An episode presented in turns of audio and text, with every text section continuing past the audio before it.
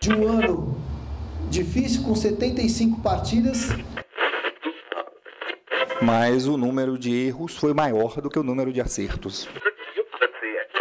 Um ano que a gente fecha com uma campanha boa no Campeonato Brasileiro. E aqui assumo absoluta responsabilidade por esses resultados. Absoluta.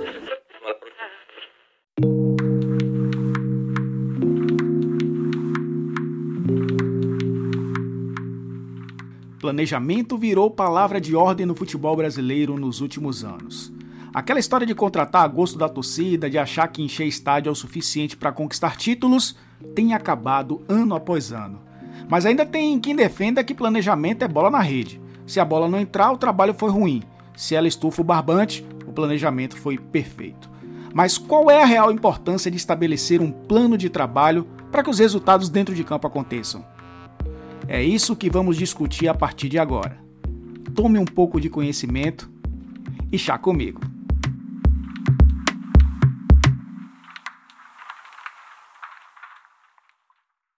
Na nossa última coletiva, nós falamos, né, queríamos buscar um treinador para o Vitória com as características que precisamos para o ano de 2019.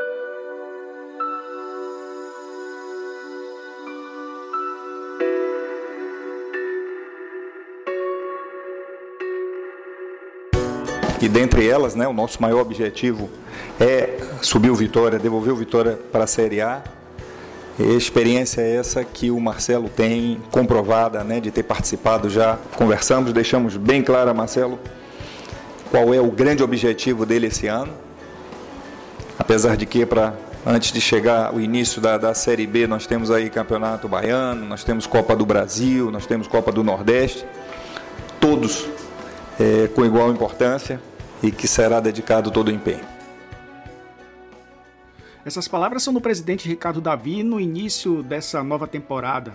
Foi no final do ano passado quando ele apresentou o técnico Marcelo Chamusca. Mas 2018 foi um ano de muitas decepções para a torcida do Vitória. O torcedor viu grandes promessas da diretoria e o que ganhou foi um rebaixamento para a Série B. E o pior, o time não levantou um troféuzinho sequer ano passado. Para a gente entender os objetivos traçados pela direção do clube, eu vou resgatar um bate-papo que tive com o Ricardo Davi, justamente falando de planejamento. Ouça qual era a meta do Vitória para 2018. Obviamente que nós temos que é, é, nos valer dessa propriedade que nós temos, planejar corretamente, aplicar as novas tecnologias, metodologias. Eu não tenho dúvida, eu, que a gente pode, colocando o Campeonato Brasileiro, que é onde a gente se compara né, aos outros clubes no Brasil, e brigar pela primeira página da tabela, obviamente buscando né, uma Libertadores, porque se o Flamengo ganha a Sul-Americana, e poderia ter ganho, eram nove clubes que estariam na Libertadores, quase metade. Eu acho que o Vitória tem total condições de estar nessa metade que briga por Libertadores. Em curto prazo, ou você acredita que primeiro precisa cimentar um pouco a base para poder. Não, se buscar. você me perguntasse assim, um título nacional, eu diria que a gente precisaria né, de desenvolver uma base mais sólida. É, existem elementos que precisam ser desenvolvidos. Há ainda uma diferença muito grande de orçamentos né, do, do Vitória para times como Flamengo, Corinthians, Cruzeiro, enfim, isso faz uma diferença muito grande. Mas se você olhar na tabela do Campeonato Brasileiro de 2017, ó, você vai ver lá uma Chapecoense vai na Libertadores. Você vai ver lá um Vasco da Gama que em temporadas anteriores aí, ou caiu, ou brigou para não cair, enfim. Se esses clubes atingiram, por que, a gente não pode atingir já na próxima temporada? O nosso planejamento vai ser para isso. Para mim ficou muito bem claro depois que a temporada se desenrolou e tudo que a gente viu com relação à vitória em 2018 que o presidente Ricardo Davi pensou muito mais no planejamento a curto prazo e esqueceu de consolidar algo que o Vitória havia perdido no ano anterior com o Ivan de Almeida. O Vitória precisava primeiro se estabelecer na Série A. O Vitória vinha de 2016 brigando para não cair, 2017 idem e chegava em 2018 para tentar se sustentar na Série A, fazer um campeonato mais tranquilo. Quando se colocou no início da temporada que o Vitória tinha que brigar por Libertadores. O Vitória não tinha condição de brigar por Libertadores naquele momento e era um recado que a diretoria deveria passar para o seu torcedor.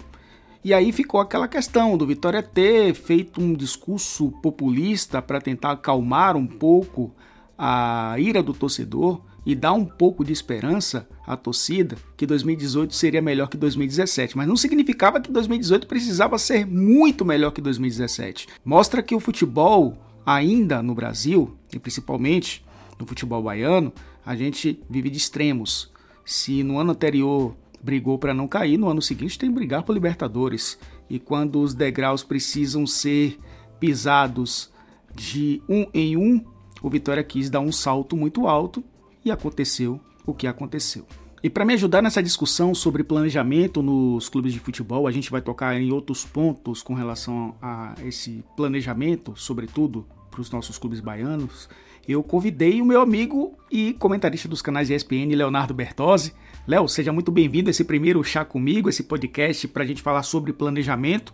E eu já te pergunto se a gente está muito distante ainda de um planejamento nos clubes de futebol a médio e longo prazo, sem ser ufanista, sem ser empolgado, como o Vitória pareceu ser em 2018. Elton, primeiro obrigado por me convidar, é uma satisfação enorme estar junto aí com você. E, cara, assim, eu acho que é possível, mas o nosso cenário não é muito favorável a isso, né? A gente convive com uma torcida que quer tudo para ontem. Infelizmente, boa parte da imprensa compra esse discurso, então é a primeira a querer queimar um, tra um trabalho que não dá certo imediatamente, né? É a primeira a bradar por mudanças. Aí ela se apega a cenários em que a mudança funcionou, o que está longe de ser óbvio, né? Muitas vezes uh, ter funcionado com mudanças não significa nem que não funcionaria sem elas e nem que o trabalho a longo prazo não seja uh, mais vitorioso no sentido de, de criar uma identidade clara de jogo e de estabelecer conceitos. Então eu acho que é possível, mas há pouca gente que defenda isso, né? Acho que são, são poucos realmente no mundo do futebol que, que tem a coragem de enfrentar essa visão já totalmente estabelecida entre torcida, entre boa parte da, da mídia especializada, que quer sempre vender a ideia de que tem que mudar, tem que trocar, tem que começar de novo, não está dando certo. Então, embora eu ache que seria muito positivo que a gente visse trabalho de longo prazo, eu acho que a gente já se acostumou com o caos, né? E aí, é aquela história. Se você tem 20 times que mudam, o campeão vai ser um que mudou, né? É, na mesma maneira que se você tiver 20 times que não mudam, o campeão vai ser um que não mudou.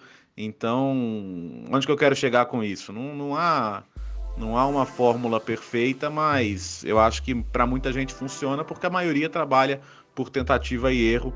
E tem muito pouca gente qualificada também no meio do futebol brasileiro para poder fazer esse tipo de planejamento. As que são qualificadas, elas acabam caindo na primeira passada de facão que acontece. Né? a característica geral do plantel do Vitória para o ano que vem. São jogadores identificados com a nossa camisa, identificados com a nossa história, profissionais que estejam efetivamente querendo participar desse ano de reconstrução, que será um ano extremamente difícil. Né? Nós teremos uma redução drástica do nosso orçamento. Falando em orçamento, o do Vitória em 2018 foi de 102 milhões de reais. É claro que não está entre os maiores orçamentos do futebol brasileiro, mas são cifras altas se compararmos com a campanha do time na Série A. O resultado disso são 11 dispensas e apenas 5 contratações até agora. O orçamento vai ser reduzido a mais da metade, inclusive o Conselho Deliberativo do Vitória reprovou a primeira proposta de orçamento para 2019, que girava em torno de 73 milhões de reais. Ricardo Davi também passou o primeiro semestre de 2018 reclamando da falta de dinheiro do clube. Virou uma muleta para os dirigentes falar de orçamento ou nesse caso o presidente do Vitória está certo? Bom, eu não acho que seja uma desculpa exagerada, porque a disparidade financeira é um fato, ela existe, ela é latente, é um dos problemas do futebol brasileiro que não foi atacado lá atrás, quando houve a implosão do Clube dos 13, quando houve, é, enfim, todo aquele racha que a gente conhece. É, então ela existe. A questão é que a gente no, no futebol brasileiro, a gente, como cresceu muito dentro da grandeza regional de cada clube, a gente sempre espera ver o time brigando em cima, brigando por título. E a realidade financeira hoje, vamos falar a verdade, infelizmente, para a Bahia, para a Vitória, pelo que eles recebem em relação aos, aos times dos grandes centros, é, são o que, que dá para pensar? Brigar por posições intermediárias de tabela, uma classificação para uma Copa Sul-Americana. A realidade é essa, mas eu sei, você sabe que a cobrança ela é sempre maior, né? Você sempre alimenta aí uma esperança no torcedor de que a coisa possa, possa ser diferente, mas a gente tem que ser bastante realista em relação ao que cada time pode oferecer. E acho que a gente volta para o tópico anterior, né? A gente vive uma, um estado de cobrança por vitória frequente e nem sempre isso é levado em conta. Então, não é popular você dizer que vai entrar num campeonato para ficar na primeira divisão, para terminar no meio da tabela, para se classificar para uma Copa Sul-Americana. Isso não, não empolga o torcedor, vamos dizer assim, né? Então, como a gente cresceu vendo eh, todos esses times brigando por títulos, até porque é de uma época que o estadual tinha um peso maior a gente não, não costuma admitir que o nosso time entre num campeonato para ser coadjuvante. Mas a verdade é que os times que, que têm receitas menores têm um outro papel no campeonato, né? Infelizmente é assim.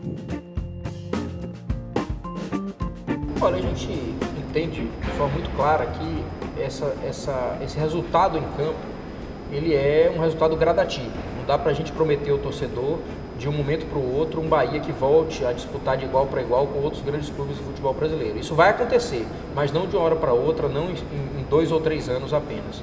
A reestruturação fora de campo, ter um, umas finanças, as finanças mais organizadas, ter uma gestão de patrimônio cuidadosa, ter uma gestão de dívida, principalmente, que seja estratégica e seja responsável, isso naturalmente vai dando ao Bahia a oportunidade dentro de campo, na, na, gestão do seu departamento de futebol, conseguir ser mais audacioso, ser mais inovador, ser até mais arrojado sob o ponto de vista do investimento. E na verdade é o investimento maior em futebol que vai gerar um time mais competitivo em campo. E o que a gente espera, portanto, é que o Bahia siga com o processo de reestruturação financeira, reestruturação da, de toda a sua organização, que consiga potencializar a receita e para isso a gente vai trabalhar intensamente e eu, como a minha experiência empresarial que, que eu tive ao longo de 20 anos, vou usar isso favoravelmente para ampliação de receita do Esporte Clube Bahia, mas somente com ampliação de receita, dando sequência a um projeto de responsabilidade organizacional, responsabilidade empresarial, o Bahia vai conseguir realmente ter mais recursos para aplicar no futebol. E com mais recursos a gente entende que a gente começa a aproximar a situação financeira e de formação de elenco do Esporte Clube Bahia de outros grandes clubes do futebol nacional e aí sim conseguir jogar mais de igual para igual, conseguir disputar, disputar em campo as partidas e o torneio como todos, os campeonatos, de forma mais igualitária. A gente acha que o objetivo para os próximos três anos é fazer com que os próximos três anos sejam mais competitivos para o Esporte Clube Bahia do que foram os três anos anteriores. Mas não queremos vender ilusão para a torcida também, que de repente, de uma hora para outra, a gente vai conseguir dar um salto, é, um salto muito maior, porque a gente sabe das nossas limitações e reconhecer as limitações é o passo primordial para conseguir planejar o futuro do clube com sucesso, com cautela e também com muito planejamento.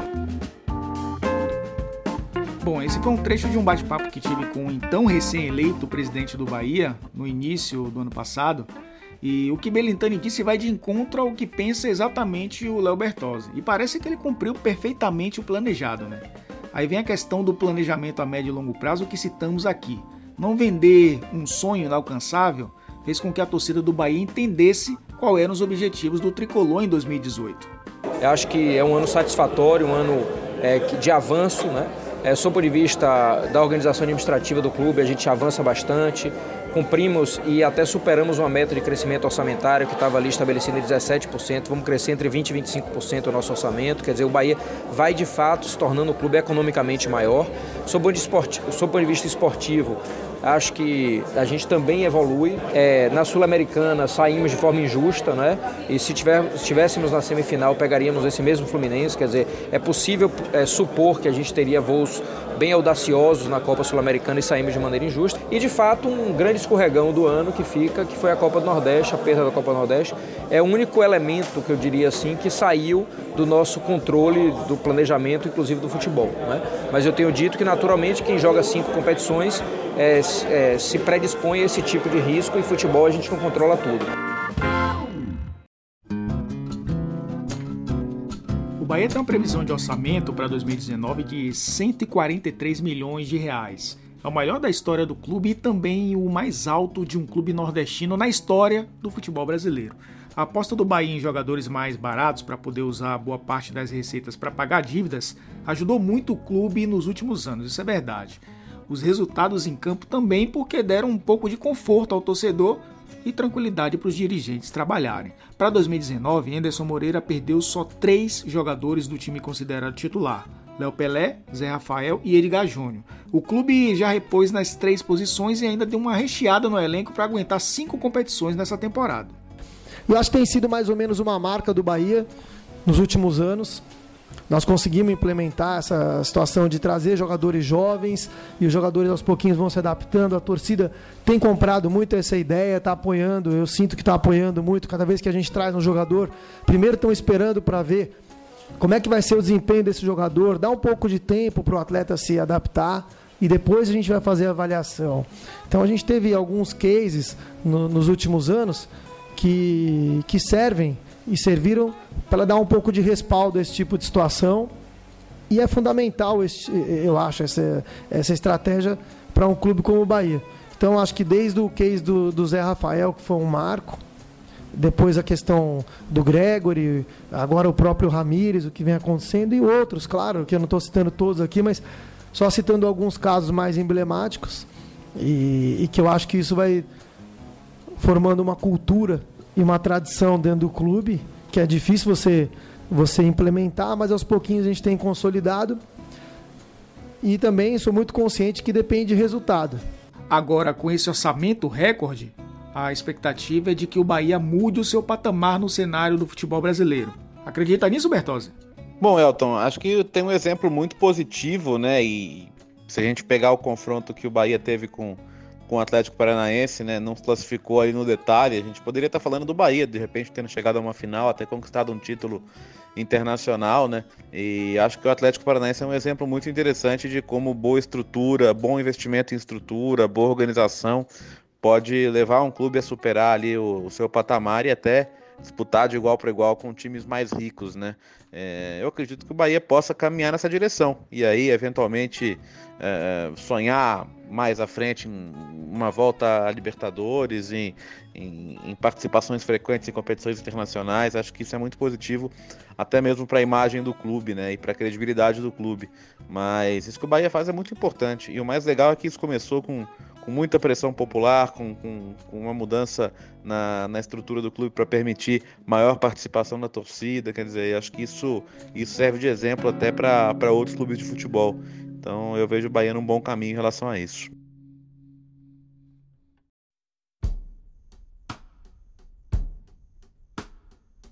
Todos os dias, praticamente, vocês terão alguma novidade em relação à formatação, em relação à construção dessa, desse elenco para a temporada de 2019.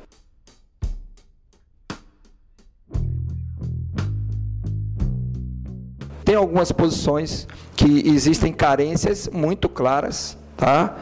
E a gente vai ter que pontuar. E a gente vai pontuar isso. O presidente está consciente, a diretoria, todo mundo.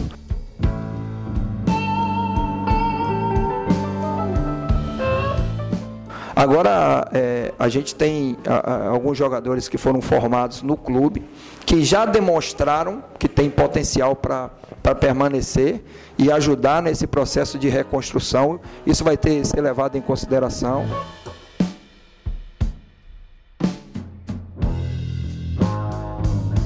Claro que dentre os jogadores que a gente vai, vai, vai contratar, talvez tenha alguns nomes de atletas que já trabalharam em outros clubes comigo, até porque isso é interessante, até na implantação de metodologia de treinamento, tudo isso. Às vezes, quando você traz um atleta que já entende o conceito, o modelo de jogo, isso facilita muito na construção. E, e é notório que não se tem muito tempo para se construir, né? Porque a nossa pré-temporada ela acaba sendo muito curta. Isso também a gente tem debatido em relação ao planejamento, como é que a gente vai utilizar. Então, não existe um número exato, até porque futebol está longe de ser uma matemática, tem uma série de variáveis que vão fazer com que a gente possa ter que aumentar o número de contratações ou diminuir. É, Marcelo Chamusca vai ter o grande desafio de recuperar a identidade perdida desse Vitória, né? Um time que ficou marcado por ser jovem, veloz, agressivo. Na gestão de Ivan de Almeida, o Vitória se transformou. Queria ser um time de posse de bola, com camisas 10 clássicos. E aí vieram Dátolo, Cleiton Xavier, Pisculite. Lembra, né? Acho que ali o Vitória começou a perder sua identidade e quase era rebaixado para a Série B. Além de ter sido uma catástrofe, ficou um rombo financeiro absurdo para o ano seguinte. E acho que Ricardo Davi não conseguiu recuperar essa identidade. O Vitória sofreu de novo e aí não teve jeito, foi rebaixado. Agora parece ter percebido que precisa resgatar esse DNA para voltar à elite do futebol brasileiro. Bom, Elton, é, é, se a gente pensar em jogar uma Série A só com garotos, realmente é muito complicado, né? Ah, um campeonato muito exigente, acho que pede algumas referências mais experientes. Acho que o problema está na hora de buscar esses jogadores, né? Você mesmo citou aí nomes como como Cleiton Xavier, como Dato, são caras que já vinham jogando pouco nos outros clubes, ou por, por uma queda técnica, ou mesmo por problemas físicos. Então, você tem sempre que se fazer essa pergunta, né? Pô, o cara não estava jogando, o que aconteceu? Por que, ele não estava jogando?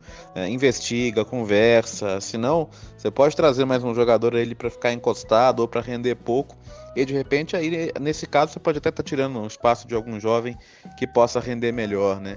E, e acho que um outro ponto também é, é você conseguir usar a base não apenas para fornecer ali é, é, condições de jogar no time profissional, mas como um complemento da sua renda, né? O Vitória com toda toda a moral que ele construiu em competições nacionais e internacionais de base, é, tem condição ali de, de, colocar seus jogadores na vitrine e, e, pode ser um complemento se a gente pensar que, como eu falei antes, é, é difícil competir na receita né, com, com os clubes dos grandes centros em termos de televisão, de marketing. É uma forma de você diminuir um pouquinho esse déficit, né? De você tentar diminuir um pouquinho essa diferença, fazendo boas vendas, colocando jogadores na vitrine e fazendo bons negócios com esses jogadores. Acho que é um, é um caminho que tem que ser seguido pelos clubes que vendem bem, é, pelos clubes que formam bem jogadores. E acho que o Vitória é um desses casos.